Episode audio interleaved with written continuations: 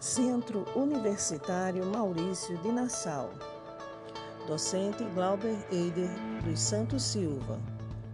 Discente Claudion Alves Júnior. Elzomar Mendonça Freire. Estela Balbino da Silva Barros. Apresentaremos a teoria de Dorothy Johnson, teoria do homem como modelo comportamental.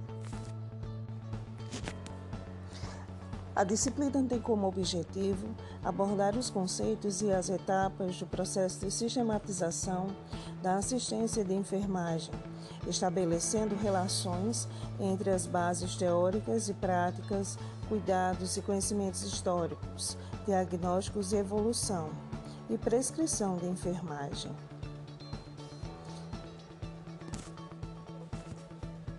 Estudaremos a teoria do homem como modelo comportamental do teórico Dorothy Johnson. Alguns aspectos importantes de sua vida. Dorothy Johnson nasceu no estado da Geórgia, Estados Unidos, em 1919. Formou-se como bacharel em ciência da enfermagem em 1942 e tornou-se mestre em saúde pública em 1948. Iniciou o desenvolvimento do seu modelo a partir de 1940 e apresentou pela primeira vez em 1968, com o título Modelo do Homem como Sistema Comportamental reapresentando-o dez anos após, no Second Annual Nurse Conference. A classificação diagnóstica da Nanda foi desenvolvida a partir de 1973, com a realização da primeira conferência do grupo norte-americano para a classificação dos diagnósticos de enfermagem.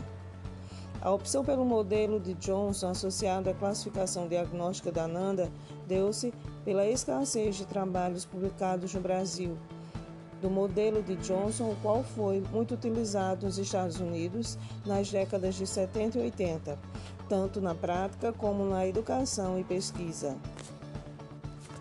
Quais os pressupostos? Os pressupostos são quatro.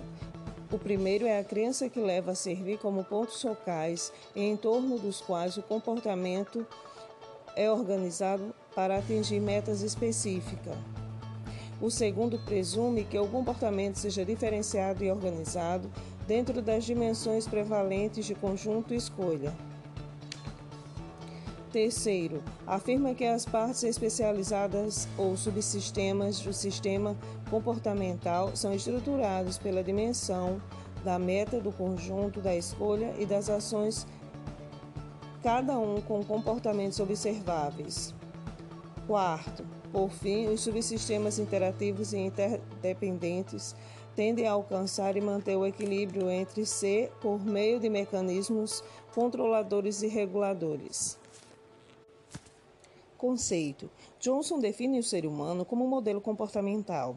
Entende esse sistema todo que funciona por uma interdependência virtual entre suas partes, constituído por um complexo de oito subsistemas interrelacionados interdependentes e organizados sistematicamente.